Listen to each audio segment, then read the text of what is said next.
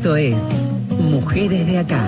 Historias, recorridos, militancias y activismos. Hasta las 20. Mujeres de Acá. Con Marcela Ojeda en Nacional, la radio pública. Ahora que estoy bien, ahora que estoy bien, que ya lloré, ya me levanté, bajé, bajo. Bienvenidas y bienvenidos a Mujeres de Acá, ¿eh? Hasta las 8 de la noche y como cada miércoles nos hacemos compañía aquí en la radio pública, en Radio Nacional y para todo el país. Aquí contarles que en Buenos Aires el clima está horrible, está húmedo, ahora refrescó, así que es una gran excusa esta como para bajar un poco la velocidad del día, compartir juntos esta, esta hora de, de Mujeres de Acá y ya prepararnos a lo que va a ser continuar con, con la semana. Los invito a hacer una especie de, de ejercicio y que me ayuden a pensar ahora mismo cuáles son las cosas que ustedes escuchan de las personas que están detenidas, que están cumpliendo condena. Algunas que he escuchado y que incluso seguramente, seguramente en algún momento incluso habré dicho, salís peor que como entrás, no hay posibilidad de reinserción, la cárcel es la facultad donde los delincuentes aprenden mucho más, los oficios que se enseñan en los penales no sirven para nada, no existe la salida laboral, no son útiles, las personas que recuperan la libertad o tienen algún beneficio salen peores, no hay posibilidad de reinserción. Seguramente estarán asintiendo ahora y dirán, lo escuché, lo dije, estoy de acuerdo, coincido, y con estas dos cosas es que me quiero quedar, y con una historia que seguramente se multiplica en otras historias, vamos a demostrar que esto no es así, que las posibilidades, que las oportunidades, que acompañamientos con programas de distintos ministerios y también la voluntad puede torcer el destino y estos preconceptos y, y prejuicios y estereotipos, incluso ni que hablar, por supuesto, y porque de eso vamos a hablar cuando la detenida eh, o la ex convicta cuando recupera su libertad es una mujer, mala madre, abandónica, si cometió un delito, ¿por qué no pensó antes en sus hijos? Algunas de las cosas, ¿no?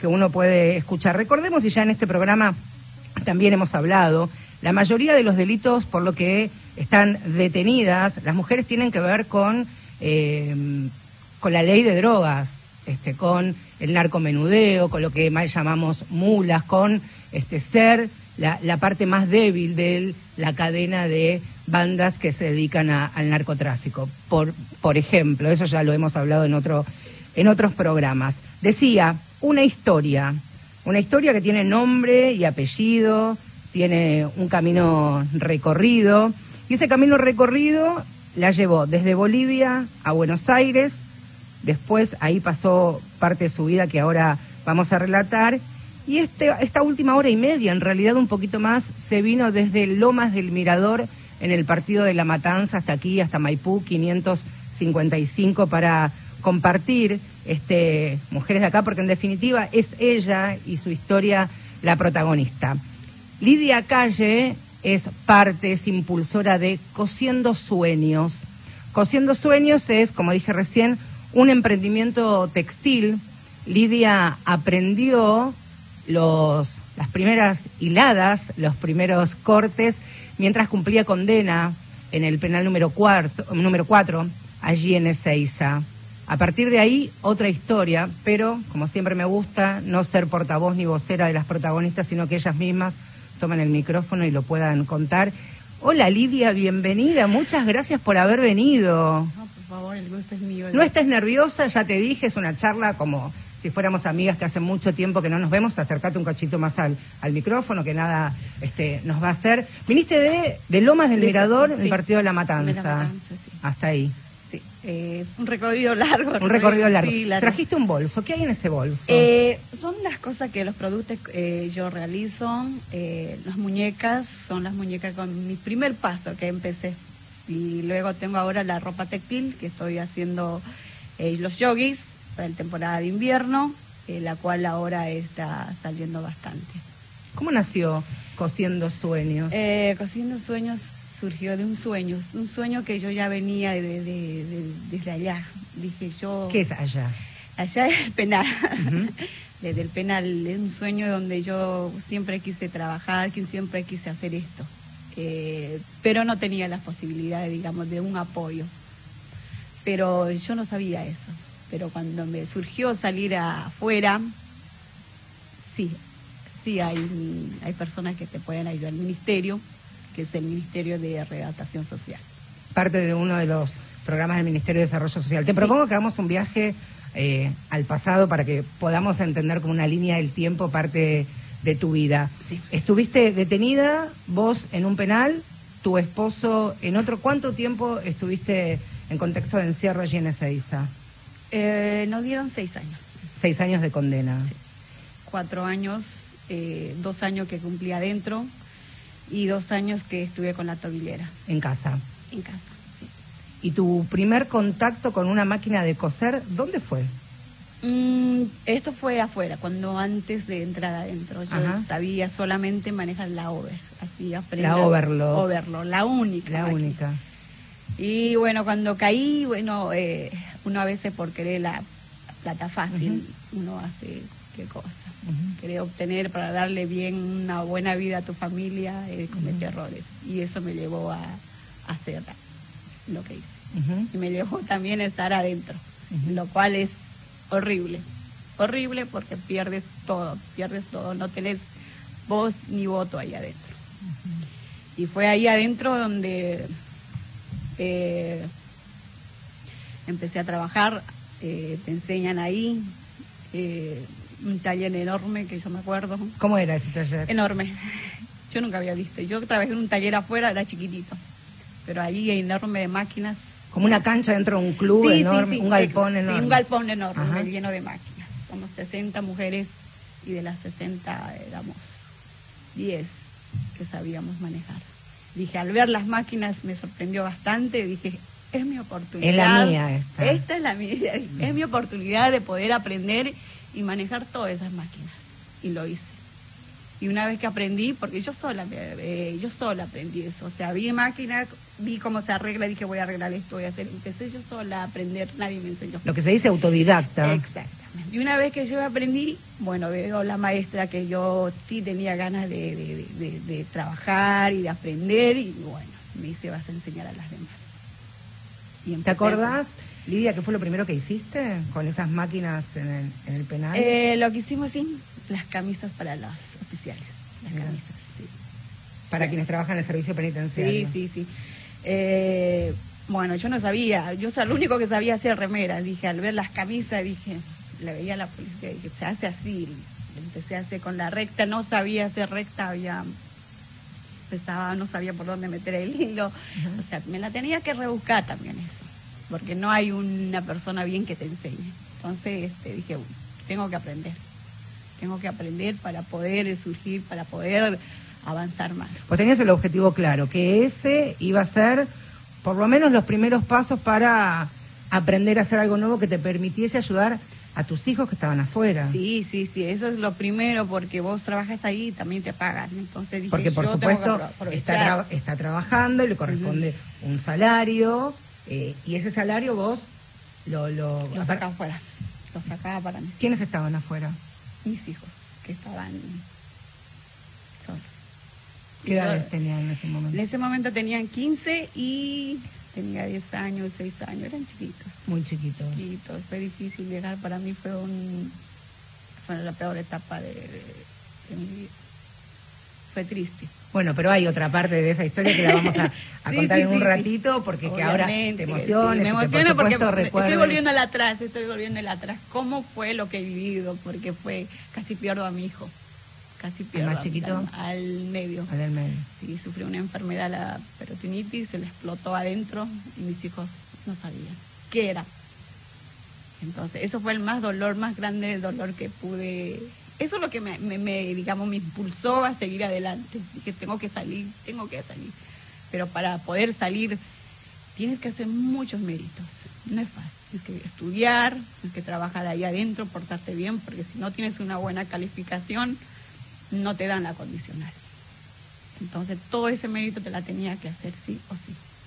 Entonces empecé, dije, voy a empezar a estudiar, a trabajar Y así me la gané el cariño de las maestras, me la gané la, eh, de mis compañeras, que no era nada fácil. Claro, no, no es nada imagino. fácil. Entonces, para poder dije, sobrevivir, dije, pues tengo que sobrevivir en esta. Y lo logré. Pasan esos dos años, Lidia, los dos primeros años, te informan que tenés el beneficio de la prisión domiciliaria, que mucho habrá tenido que ver tu conducta, tu buen desempeño seguramente, pero también porque había tres niños que, que estaban en casa y necesitaban por lo menos de su mamá. Me lo habían negado tres veces. Tres veces No fue negado. fácil, no fue fácil dármelo el arresto. Me lo habían negado tres veces, me lo habían- La cuarta recién me la dieron. No fue fácil. Por eso para mí fue un tormento. Dije, yo de acá bien salgo bien o bien salgo mal. Tengo que decir dos opciones tienes en la vida. Por el bien o por el mal. Yo dije, voy a elegir el bien. Entonces fue, por eso digo, fue mi, mi- entusiasmo de poder salir adelante, de trabajar, de, de, de, de- ayudar a mi familia, que son mis hijos, que están afuera esperándome, necesitan alimento. Yo tenía que trabajar. a veces no contamos esto, pero lo voy a hacer. A veces vendemos cosas ahí. Mis hijos me depositaban ropas, prendas, entonces yo empezaba a vender ahí en el taller de costura, en el único lugar que nos juntamos las 60 mujeres. Y esas 60 personas que no tienen familia, no hay quien les deposite. Entonces yo dije, ah, ella necesita medias, voy a traer amigos que me manden las medias. Entonces yo empezaba a vender y así me la rebuscaba la vida. Está muy bien. Tenía que buscármelo, por eso dije, yo bien salgo bien o bien salgo mal. Entonces me la rebusqué. Me gustaría, Lidia, que hablemos también de, de que esto tiene que ver mucho con, con tu empuje, con tus ganas, con tu voluntad y con un objetivo clarísimo. Esto de es o el bien o el mal. No hay término medio y que vos ya habías elegido, eso ya lo tenías incorporado. Pero también a veces tiene que haber una ayuda, un acompañamiento, alguien que te, que te mire y te dé herramientas. Hablábamos hace un ratito de este programa de, de reinserción laboral, que es fundamental para quien estuvo guardado, este, estuvo preso, estuvo detenido, diría una periodista seria, quien estuvo guardado, quien estuvo detenido para volver, aunque en, en prisión domiciliaria, ¿qué hago ahora? Tenías tu máquina, te regalaron una, ¿cómo fue volver a casa para estar con los chicos? Pero también hay que parar la olla, ¿no? Claro, porque a veces es difícil decir, mira, a veces to- toda mujer queremos salir afuera, nos den un arresto domiciliario, pero a veces digo, no es porque querer estoy bien adentro, no, porque yo a veces con esto arresto domiciliario decía, pero arresto domiciliario, ¿dónde voy a sacar dinero? ¿Qué voy a hacer afuera? ¿De qué voy a vivir? ¿De qué van a vivir mis hijos? ¿Cómo hago? Y ahí te, te visitaban las duplas que monitoreaban. tu Para ese arresto. entonces no sabía Bien. que existían las duplas, no sabía que había un, una readaptación social, la verdad no lo sabía. Yo tenía miedo afuera al conseguir económicamente qué va a ser de mi vida y de mis hijos.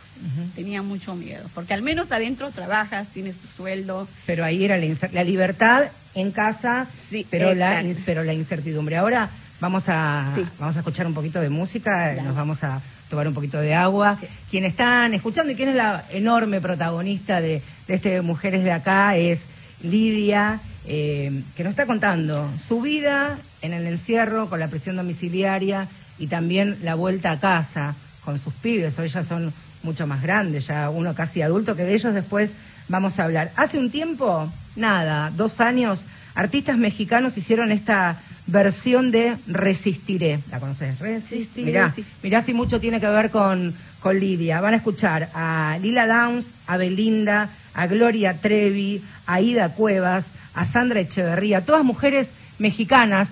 Participaron caballeros también, pero a nosotros nos, nos gusta escucharlas a esta. Y este tema lo elegí particularmente para vos. ¿Querés que lo escuchemos? Sí, Ahí está. Resistiré, la versión mexicana.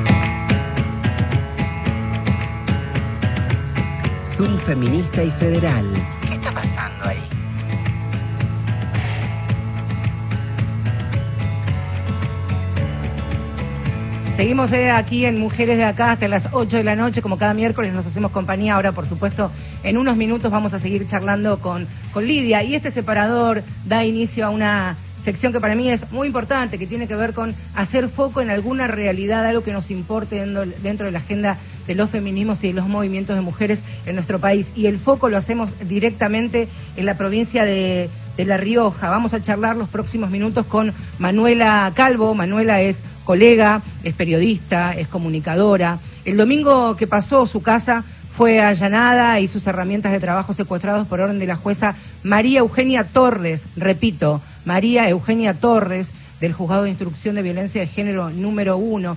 Esto denuncian las colegas este, y las compañeras feministas de, de La Rioja en una clara embestida y adoctrinamiento por parte del Poder Judicial de, aquel lugar. Manuela es una de, las comunicadoras y activistas que ha trabajado de cerca y lo sigue día a día en lo que se conoce como el caso Arcoíris, que desde abril también este, se está escuchando y leyendo y viendo a través de, las redes sociales. Y ahora vamos a hablar a con Manuela primero para saber cómo está. Eh, hola Manuela, buenas tardes. Marcela te saluda. Gracias por estos minutos. ¿Cómo va?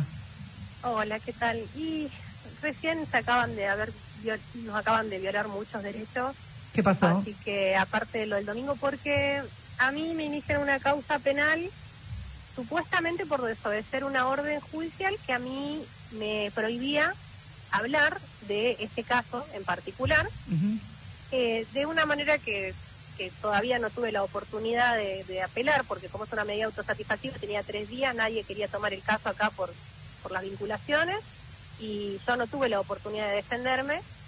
Este, y bueno, estaba tratando de hacerlo, ver qué recursos legales existen para quitarme ese bozal, para poder seguir adelante con mi trabajo. Eh, y en el medio, Brevemente, si querés, que- si querés, Manuela, para, para las y los Sí. oyentes que no, no están empapados, por lo menos así hago, si querés, un, un, un breve lo avance. que puedas contar. Claro, ahí está, por, por eso no, no quería comprometerte. Sí, el caso. Arcoiris, Arcoiris es el nombre ficticio de una niña que hoy día tiene seis años y que cuando tenía dos, cuando tenía dos años, pudo, de acuerdo a su edad, transmitir que era víctima de abusos sexuales por parte de su abuelo paterno. Esta investigación, judicial involucró a los sectores más poderosos de La Rioja, cuando por supuesto la mamá de, de la niña eh, entiende la gravedad de lo que estaba haciendo, por supuesto interrumpió las visitas con la familia del padre, del progenitor de la niña, porque esta familia quería que se reivincule con quien era su acusado de acto sexual contra su propia nieta. Comenzó allí, por supuesto, el acompañamiento de comunicadoras, feministas, y allí también hay que decir que el abuelo paterno de la niña tiene relaciones cercanísimas, casi orgánicas, con el Poder Judicial, por eso es que está investida también contra, contra Manuela. Y Manuela, decías hoy, ¿qué ha pasado hoy, esta Bueno, tarde? Eh, bueno, a mí esta tarde me tienen eh, en, en una causa por la que me allanaron, tienen una, vos tenés como una mm, puntos de pericia, ¿no? Si vos, Sí. por ejemplo, a mí me allanan para buscar algo de la niña, tienen que revisar todas las cosas y todo lo que haya relacionado, copiarlo.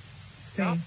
Se hace con peritos, toda una cuestión. Pero a mí me fijaron como puntos de pericia el 100% de la información.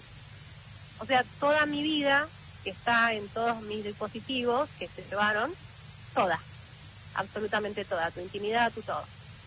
Entonces yo digo, no, pará, todo- bueno, protestó la abogada, presentaron habeas data, se presentaron un montón de cosas, pero a, hay cosas a veces que son súper rápidos, entonces ya empezaron a copiar.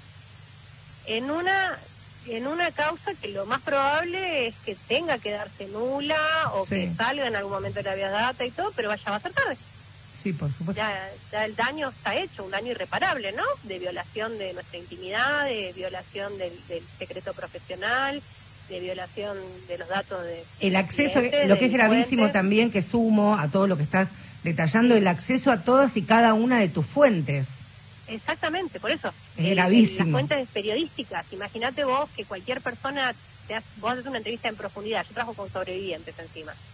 Eh, entrevista en profundidad y te, te, te abren el alma y no todo es publicable. Por supuesto. Entonces, después hay toda una pauta y todo para ver qué se va a publicar y aparte hay conversaciones y cosas off the record que quedan en los registros, en los archivos, que uno toma nota, porque las investigaciones, lo, lo que se termina publicando es solo una parte. Bueno, entonces, eh, esto que, que, que vos decís no puede pasar, pero bueno, a mí me- el problema es que a mí me sucedió censura previa en febrero, ahora violaron el artículo 43 y ahora violan más derechos constitucionales e internacionales y de jer- alta jerarquía y sucede, Está con- es un hecho consumado. Claro. Entonces... Aparte tengamos eh, en cuenta un detalle que no es menor, Manuela, es que, a- que el- la orden de allanamiento y secuestro de tus pertenencias personales y de trabajo fue un domingo.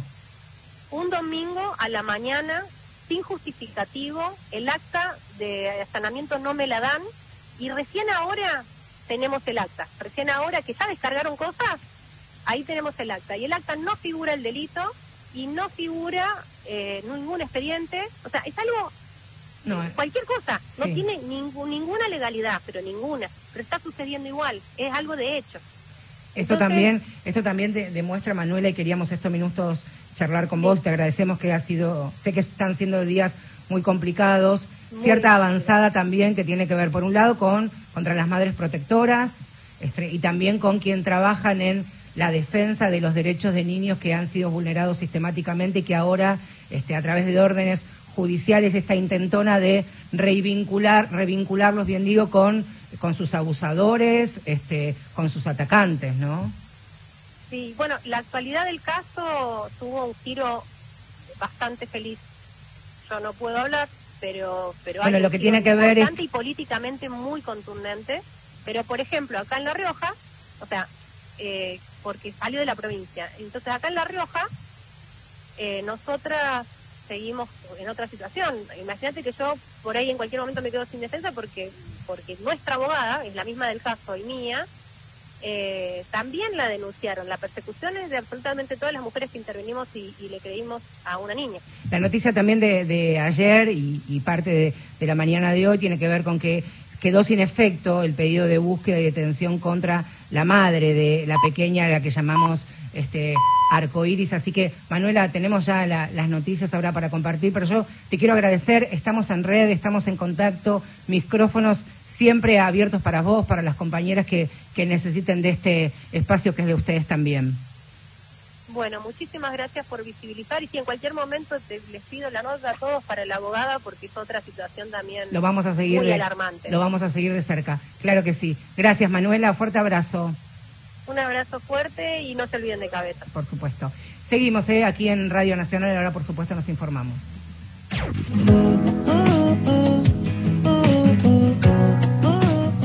Nuestra invitada y la protagonista, una de las protagonistas de, de Mujeres de Acá es Lidia. ¿Qué edad tenés, Lidia? 43. Sos joven, sos joven, soy más grande.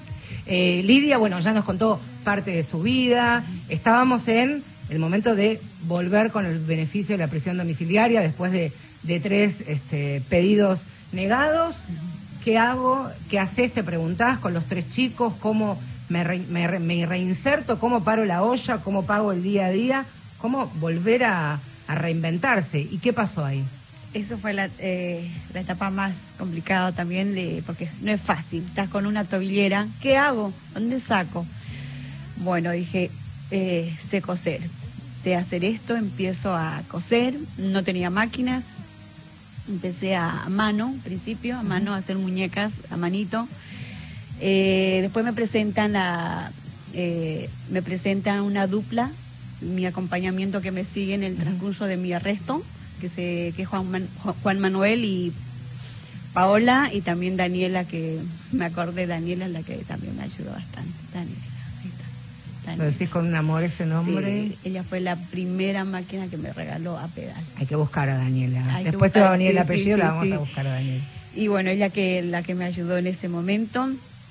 Eh, luego fueron mi dupla, la cual me vinieron, estar, estuvieron conmigo conteniéndome. Me dice, bueno, Lidia, mira, ni bien salí al segundo día, ya ellos vinieron a mi casa a informarme, mira que hay una que hay una eh, que es el Ministerio de Readaptación Social, que me van a acompañar, que no me van a dejar sola, eh, pues yo no sabía al estar afuera recién ellos me, me informaron, mira, nosotros te vamos a ayudar. En el penal no te habían informado. No, nada. adentro nada de eso, yo no sabía, por eso a veces, por eso dije yo, ¿qué hago afuera? ¿Qué hago? ¿Dónde traigo dinero? ¿Dónde traigo para mantener a mi familia? ¿Qué incertidumbre se te podría haber Sí, evitado si te informaban? ¿no? Claro, al menos hubiese estado, dije, bueno, hay una ayuda que te van a estar, ahí va a estar el ministerio contigo. Una oportunidad. Una oportunidad, yo no sabía. Después ya me informaron Daniela y Paola, que es del Ministerio de Readaptación Social. Me dice, bueno, mira, hay, cosiendo, hay muchas eh, etapas para vos, para ayudarte, tus hijos, querés aprender, querés hacer capacitaciones, querés estudiar, ¿qué querés hacer? Sí a todo, dijiste. Yo, ano- ah, yo quiero hacer de todo, anotame todo. le para empezar, anotame en capacitaciones de, de, de, de cosiendo. Les quiero coser eh, el estudio por un lado. Les dije, separémoslo, quiero aprender a, a coser, que es mi trabajo. Me dice, bueno, vamos a empezar por cosiendo redes, que allá te van a enseñar a las máquinas. Y fue ahí que fue mi primera salida. Salida donde yo conocí a Fabiana y Fiorella, que son del Ministerio de Social. De desarrollo social. de desarrollo social. Ahí fue mi primera salida donde las conocí, que ya ellas estaban informadas sobre lo que yo hacía, sobre las ganas que, que yo tenía, porque Paola y Juan Manuel son las personas que les informaba sobre mi, mi capacidad y de querer aprender. Entonces fue en una salida que las conocí. Y nos conocimos, me dice Lidia, mira, qué buenísimo las cosas que hace, la verdad no te preocupes, te vamos a ayudar, vamos a hacer esto, vamos a trabajar juntos. Yo dije, wow, qué bien, dije. Yo no sabía de eso. Qué bueno. Imagino lo que habrás sentido cuando te dijeron eso, si ahora se te ilumina la cara, te brillan los ojos, te cambia el tono de voz de contarlo y de recordarlo cuando te lo dijeron en Sí, ese no, me voy a olvidar, fue una salida, una primera salida que la conocí a Fabiana. Si no lo hubiera conocido, capaz que no hubiese estado, digamos, donde de por el trabajo laboral que me ha surgido, capaz que no lo hubiese tenido. Y ahí como, como una vorágine, ¿no? Claro. También pasó a decir, bueno, empezar a laburar, cosiendo redes por un lado, después llega el programa Producir del Ministerio de Mujeres, Género y Diversidad, que son 180 acompañan- acompañamientos distribuidos en distintos puntos del país, que el objetivo principal es brindar herramientas que generen una salida laboral a corto plazo. ¿Cómo llega el, el acompañamiento de- del programa Producir, que es el último en el que... Sí, esa es la etapa de la tercera etapa, que Ajá. a la final, la cual, eh, con la ayuda del Ministerio de Readaptación Social, Fiorella y Fabiana, las que me anotaron, eh, mira, Lidia, te vamos a anotar, esto, mm, me informaron que es este programa, te ayuda, en programa Producir, que ayudan a las mujeres, eh, y bueno, le digo, bueno, anotame. Y salió, y salió cosiendo sueños, porque yo dije, mi sueño es es soñar, cosiendo es lo que hago, entonces las dos cosas se me, se me juntan. Y es el nombre de tu emprendimiento. Es el nombre de mi emprendimiento. del es emprendimiento que no estás sola, porque tu marido también, este, Mi está- compañero tu compañero y- está en casa y se sumaron otras compañeras también que recuperaron la libertad, que son ex detenidas, ¿verdad? Sí, sí, somos compañeras que las conocí adentro. Nos juntamos, les comenté de este programa, les dije, bueno, mira, estamos a hacer un proyecto, ¿querés estar? Bueno, más antes ya ellas venían a casa a ayudarme dos horas al día, cuatro horas, venían a ayudar. Bueno, ya que vienen ahí, están acá, bueno, hagámoslo entonces. Y bueno, de ahí surge. Bueno, ahí nos notamos el programa Producir, nos anotó eh, Fabiana, que es del Ministerio, por eso nos han acompañado hasta lo último. Eh, y bueno, salimos surgidas, salimos sorteadas, salimos, eh, nos dieron, nos dieron el proyecto, con eso pudimos comprar las máquinas, pudimos comprar telas, eh, la cual ahora eh, hicimos los pantalones. Los pantalones de frisa, De frisa. pantalón jogging, Sí, que sí, después sí. vamos a compartir en, en las redes. ¿Me contás cómo es tu taller? Hacé de cuenta que me invitas a tu casa y como en la radio es imaginación, quiero que, que me describas cómo es el taller de Cosiendo Sueños. Yo entro a tu casa y ¿dónde está ubicado el taller? El taller está ubicado en una parte del patio. Está ahí directamente entras, hay un patiecito, hay un taller, una, una habitación, eh, ni grande ni chica, es donde están las máquinas. ¿Cuántas son? ¿Cuántas máquinas son? Eh, son cinco máquinas. Y la máquina se- eh, sería el regalo que me dio Daniela, que la tengo ahí conservada, que nunca la voy a...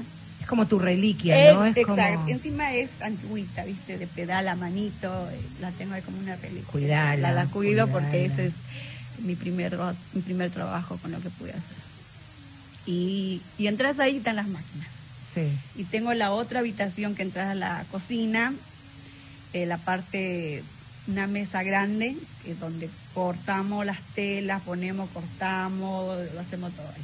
Son dos Y habitaciones. también tu compañero forma parte porque él también cuando estaba en, en Devoto hacía los moldes, bueno, llegaba. Sí, sí, sí, sí. Él hacía los moldes, los diseños, entonces yo, yo sacaba y lo- los hacía, los costuraba. Mientras estaba con el, la tobillera, lo hacía yo. ¿Me nombrás, me decís el nombre de tus compañeras de Cosiendo Sueños? Eh, sí. ¿Cómo eh, se llaman? Scarlett, eh, Mamu, Mamu le dice. Le decimos, Silvia, eh, mi persona y mi compañero John. ¿Cómo se llama él? John. Bendito, bendito entre todas las mujeres, claro, muy bien. él, él es el cortador, está, él es bien. el diseñador, él, él hace todo eso y nosotras nos encargamos de, Pero la jefa, de confeccionar. La jefa Lidia. Eh, hablabas al, al comienzo de, del programa de, de tus tres chicos, Sí. tres varones. ¿Qué edades tienen hoy día? Él, hoy en día tiene 23 años, el mayor para ese entonces tenía 15. Hoy tiene 23, eh, mi hijo el segundo 17 y el tercero 13 años. ¿A qué se dedica el mayor? Mira, el mayor es... ¿Cómo se llama? Vamos a nombrar. Matías. Matías. ¿Qué hace Matías? estudia en la, en la UBA, está estudiando abogacía, su primer año. eh, estoy muy ese es mi hijo, estoy muy orgullosa. Ese mi hijo es, es ¿Qué te dijo cuando le, le preguntaste por qué quería estudiar para ser abogado? y por lo que me pasó a mí. Porque a veces la- cuando yo estuve en encierro, los abogados no tenían una abogada, tenía un abogado oficio, mm, los cuales mucho no se movía. Entonces creo que fue esa, ese eh, el que le impulsó a, a seguir estudiando para abogacía El doctor Matías. Sí. La uva. en la UBA. Eh, mi segundo hijo también se ahora. llama? John. John. John. John, igual que el padre. Eh, está en la secundaria su último año y también está en la UBA 21 que está estudiando, se está preparando para ingeniería en sistema. Ese sí es cerebrito, la computadora. Hace dos cosas a la vez. ¿Y el, y el más chiquitín? Eh, está en la secundaria. Eh, sí, por ahora él está tranquilo. Pero está tranquilo. Lo que sí estoy muy orgullosa de mis dos hijos. eh, yo no me esperaba esto. Tener unos hijos maravillosos que están estudiando abogacía y mi otro hijo también hace la secundaria, la UBA 21. A veces yo lo veo que está estudiando a full, digo, wow. Estoy orgullosa. Digo, más allá de, de lo que te pasó, del Sí, error que sí, cometieron, Sí, también de alguna manera me parece, Lidia, es que tomaron nota del esfuerzo y el sacrificio que, que hiciste. de- Creo que ellos vieron todo lo que he sufrido. Ellos vieron Y todo lo que he empuje, sufrido. y del coraje, y- Sí, todo lo que yo sufrí, y lo que hemos sufrido, creo que eso les ha impulsado a mi hijo a, sal- a salir adelante. Porque yo siempre les hablo, tienen que estudiar para que no sean como. O sea, no cometer, estos- cometer el- estos errores. Porque a veces, a veces la, la, la pobreza te lleva a esto, a lo, a lo fácil. Pero no sabemos que tiene consecuencias y las consecuencias se pagan. Y es muy difícil. Es muy difícil a mí dejarme sin palabras. Sí, es muy difícil. Es muy difícil dejarme sin palabras y quedar. Gustavo se ríe porque, porque sabe que, que es verdad. Yo te preguntaba cuando te conocí, porque a Lidia la conocí unos minutitos antes de, de comenzar el programa. eh, y tenía hace mucho, mucho tiempo que tenía ganas de, de que vengas, así que te agradezco enormemente que te hayas No, hecho este, este enorme viaje y que puedas contar tu, tu historia. Y te preguntaba cuando tomábamos un cafecito. eh, si hay algo bueno, entre comillas, si algo positivo, si rescatás algo de, primero, lo que te pasó, este, haber estado dos años encerrada, los dos años en, con la tobillera en casa, ahora en junio ya va a terminar tu, tu condena. Decís, ¿esto sirvió para algo? ¿Sos otra mujer? Sí. soy otra. Me lo dice. Mi pareja mismo también me lo dice. ¿Qué te dice? No sos la misma de antes, sos otra vez. ¿Y qué le respondés? Sí, Leo, me enseñó la cárcel. Esto me enseñó la cárcel. A ser fuerte, a, a obtener lo que uno quiere, pero digamos a esfuerzo. Y eso lo conseguí. Porque dije, yo tengo que elegir, desde adentro lo venía pensando, lo bien o lo malo. Y sigo, sigo luchando por mis sueños, como te dije hace rato. A esa te preguntaba, yo te Sí. decía, este, no, no quiero que sea algo mágico, no te voy a No, decir no. que va a venir una hada madrina y te va a decir, pedí un deseo, no. Yo quiero que vos me, me digas cuál es tu sueño en el que te focalizás todos los días cuando te levantás a la mañana y aprendés la máquina y arrancás. ¿Qué, qué soñás vos? ¿Cuál es tu, tu objetivo? Ahí en el mediano plazo, no pensemos en muchos años. No, Sí, no, bueno, no. Eh, mi sueño es ser una empresaria. Tomá. con todo lo que estoy aprendiendo, todo lo que aprendí eh, y todo lo que me enseñó la vida, seré una empresaria. Eso es mi sueño. Del rubro textil, Del me rubro te- imagino. Obviamente que Por sí, favor. sí, sí. Y digo, lo voy a hacer, no ahora, más adelante, pero ese es mi sueño, mi segundo sueño. Vos siempre decías, y ya te, te, te voy a despedir, le decías a tus hijos, estudien, estudien para ser empresaria del rubro textil, hay que formarse, hay que aprender. ¿Por qué no diseño de indumentaria en la UBA? ¿Es el próximo Ese, paso? sí, ese es mi próximo paso. Para el año que viene, eh, si Dios quiere, eh, me voy a anotar en, en la Facultad de la U de Diseño Indumentaria, que es lo que sé, porque lo único que me falta es lo teórico, lo práctico, lo tengo todo. Y ese es mi sueño también. Y lo voy a hacer. Eso sí lo voy a hacer. ¿Me vas a venir a visitar cuando sí, sí, cuando, te te- muestre, Ahí mirá, está. ahí empecé la, Ahí, está, no, ahí claro. empecé a estudiar, porque lo teórico tengo, lo práctico tengo, diría, y lo teórico me falta. Bueno, y te quedó abogacía, también derecho... Lo hice adentro, porque Adentro. al saber allá, estando adentro, eh, tienes que saberte manejar, no es fácil. No es Entonces dije, tengo que saber las leyes, la constitución de Argentina. Entonces también me impulsó a hacer abogacía y lo dejé. Pero al estando acá afuera, ahora lo que se hace textil, todo con la ropa, eh, me impulsó a hacer diseño indumentaria. Qué bueno. Vos ¿Hay algún diseñador sí. o diseñadora que te guste, que ves en la tele y que sigas, que sea como a lo que aspirás? Roberto Piazza. Así te gusta lo llamativo. Sí, sí, me gusta lo llamativo, me gusta hacer, crear. Vos me dices, haceme una remera, te hago una remera. Me haces esto, te lo hago. O sea, me imagino con mi Qué lástima que imaginación. vivimos tan lejos. Bueno, Sí. algo vam- vamos a inventar. Yo te quiero agradecer mucho, No, de favor. verdad, de, de todo corazón, que hayas venido, que hayas abierto tu corazón. Sé que no es fácil, No, no. este que es son recuerdos muy muy dolorosos que de todas maneras los los resignificaste para para contar tu historia y la de tu compañero y la, la de tus hijos, así que te tomo la mano No, y gracias por haber venido. Ha No, sido para mí ha sido un, un gusto de estar acá y poder contar mi historia para poder ayudar a muchas mujeres y decirle que, que sí se puede. Se puede mientras haya ganas y voluntad. Por, está- por eso está el Ministerio de, de Social que te están acompañando. Solamente es uno poner el esfuerzo y se dice yo puedo. porque una no? Sí, yo. Se puede, todo en la vida se puede salir adelante. Esta es mi experiencia para que las demás personas la escuchen y se puede llegar con los sueños. y también que se conozcan más, ¿no? Estos programas, que las que las mujeres que están detenidas sepan de esta posibilidad de, de acceder a programas, a talleres de oficios, Sí. que como te pasó a vos, Sí, sí. puede ser este multiplicador. Me parece que ir por la positiva es, es lo importante, así que queríamos este conocerte, charlar y hacerlo personalmente, no con la frialdad de una comunicación telefónica. No. Gracias por haber No, venido. gracias a vos por invitarme a este programa porque para mí es... es ¿Te gustó la radio? ¿Viste qué me encantó. que es? Yo Ahí por eso lo veo por todos lados y digo, ¿Viste es un sueño que estar es? en una radio. ¿Viste? dije, Bueno, sí. este, te agradezco mucho. No, Esto es Mujeres de Acá, nos quedan unos minutitos, ya seguimos.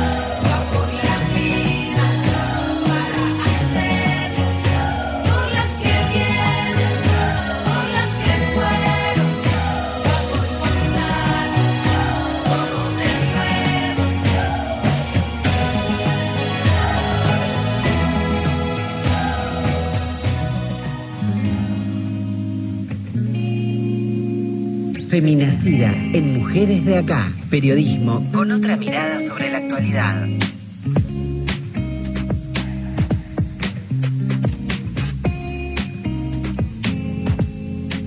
Feminacida es esta sección que se ha sumado en, el, en este nuevo año, en el 2022, recordemos, compuesta por jóvenes periodistas, comunicadoras, docentes. Una de ellas es Agustina Lanza y hoy está a cargo de esta sección. ¿Cómo estás, Agus? Buenas tardes, bienvenida. Hola Marce, buenas tardes. ¿Cómo estás? Todo bien, todo bien. ¿Qué nos traes hoy? Bien, hoy tenemos que hablar un poco de lo sucedido en el Hotel Gondolín, me imagino que estarás al tanto Sí. eh, este fin de semana. Eh, el hotel que está en Capital Federal, donde viven más de 45 compañeras trans y travestis. Eh, bueno, un día después eh, de la jornada en menos, el 4 de junio, sufrió un incendio en una de las habitaciones que da a la calle, particularmente la de Zoe López García, que es la presidenta de la Asociación Civil. En este momento se está investigando si fue intencional, la causa está mm, caratulada con la figura de estragos, eh, que está presente en el artículo 186 del Código Penal, y se tramita ante la Fiscalía Especializada en Violencia de Género de la Unidad Fiscal Norte. Eh, con este panorama, eh, bueno, en este marco nos parecía clave poder recuperar el valor, la importancia de este espacio, eh, un espacio que está gestionado por mujeres trans y travestis desde hace más de 15 años. Eh, en ese sentido, bueno, hay otras experiencias similares que suceden a lo largo de, de todo el país. Eh, estamos hablando de proyectos que dan contención y asesoramiento eh, a la comunidad LGTBIQ+, Ujú. especialmente para, para mujeres trans y travestis. Eh, y bueno, trajimos dos eh, experiencias, eh, sabemos que son muchísimas y muy necesarias. La primera es Casa Trans, que está ubicada también en Capital Federal, en la avenida Jujuy 1343.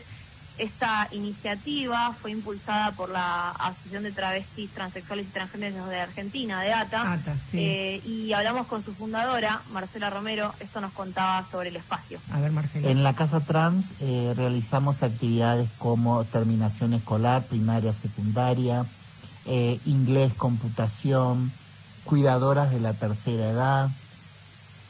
También eh, se capacita a compañeras para promotoras de salud y derechos humanos. Eh, la Casa Trans es el reflejo de la comunidad, es salir de la oscuridad, es estar en una avenida, es que toda la gente vea en la Casa Trans. Y esa fue la iniciativa. Ahí está, es también Sí. Casa, Casa Trans aquí en, en la capital federal, como decías, Agus, parte de- del mapa, ¿no? De los distintos lugares que hay en, en todo el país, de norte a sur.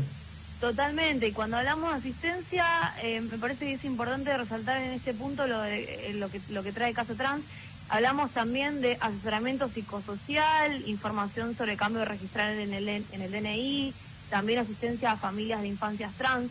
Eh, Me parece que, que está buenísimo eso que decís vos, ¿no? Como poder hacer un mapeo eh, de todos estos espacios que están eh, en, todo el país. Eh, y bueno, ahora bien, tenemos una segunda experiencia que queremos traer en Neuquén, eh, que, que sé que vos me habías comentado también que, que era amiga de la casa, Sí. la, la experiencia de Mónica Astorga. Se, se trata de una casa de contención, eh, una casa de día. Eh, Mónica Astorga, Mónica Astorga Sí. que tiene la enorme particularidad que es monja. Sí, tal cual. Sí, es una carmelita descalza. Sí. Eh, bueno, esto que esto que te traía, ¿no? Una casa de contención, una casa de día, eh, un lugar de encuentro. eh, se dan talleres de peluquería, manicura, costura. Eh, me contaba también que tiene una biblioteca para que las compañeras se acerquen y puedan estudiar, duchas para que se puedan asear, una cocina, se sirve la merienda. Eh, me parece que, que está buenísimo que podamos recuperar esa experiencia y esto nos decía Mónica respecto de eh, la importancia de que haya más lugares como estos eh, en todo el país. ¿La escuchamos? A ver qué dice Mónica. Eh, Es importante estos lugares, eh, estos espacios en todo el país para no seguir lamentando muertes. Hay eh, 32 muertes y el promedio de edad es de, de 36 años. Entonces eh, no podemos eh, es- esperar a que la sigan matando. tenemos que crear estos espacios y que puedan cumplir su sueño, el sueño de, de poder vivir, ¿no? el sueño de cualquier ser humano, vivir con dignidad. Vivir con dignidad, ni más ni menos, Agus. Sí, así es. Y, y nos contaba un poco, ¿no? La, la experiencia, la realidad de las compañeras eh, trans. Y eh, yo, Marce, no quiero dejar de mencionar, eh, volviendo al punto cero de este, de este segmento, eh, que el Hotel Gondolín está recibiendo donaciones Sí. en su sede, en la calle Araos 924, en el barrio Villa Crespo. Te cuento, están necesitando ropa de cama, cama con colchón, eh, somier, pintura, persianas. También están recibiendo dinero mediante la aplicación Cafecito, el cafecito.app barra todes por SOE 2022, eh, para que puedan acercarse también ahí a, Villa Crespo o hacerlo de esa manera, ¿no? Mediante una, un aporte de dinero. Y no es eh, para nada menor, todo lo contrario, esta, esta en realidad sospecha, estamos hablando de un delito, de un hecho caratulado como estrago que tiene que ver con cierta intencionalidad en este incendio, lo que podría transformarse de alguna manera en un ataque transfóbico. Así que vamos a seguirlo de cerca, por supuesto, porque tampoco es la primera vez que, que el gondolín es víctima, eh, el gondolín y quienes habitan en él víctimas de este tipo de, de ataques de situaciones. Agus, ¿te parece que nos reencontremos el miércoles que viene? Dale, Marce, te mando un beso. Fortísimo abrazo a todas.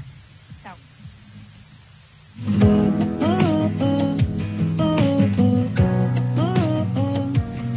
Ahí estamos, eh, ya en, el estribo. Lidia se ha quedado hasta el último momento. Mirá qué, qué compañeraza me eché hoy. Eh, compañeraza también, Berenice Vieto, este, que es la operadora que nos ha puesto al aire otra vez este miércoles. Gustavo Kogan, productor ejecutivo de este programa. Mi nombre es Marcela Ojeda y será un gusto reencontrarnos la semana que viene. Hasta la próxima.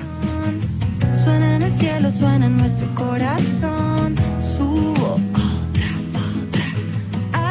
sentimiento. Por eso no me quedo con las ganas. Miremos pelis en la cama. Me das un beso a la mañana. Eso es todo para mí. Ya no me quedo con las ganas. Miremos pelis en la cama. Me das un beso a la mañana. Eso es todo para mí.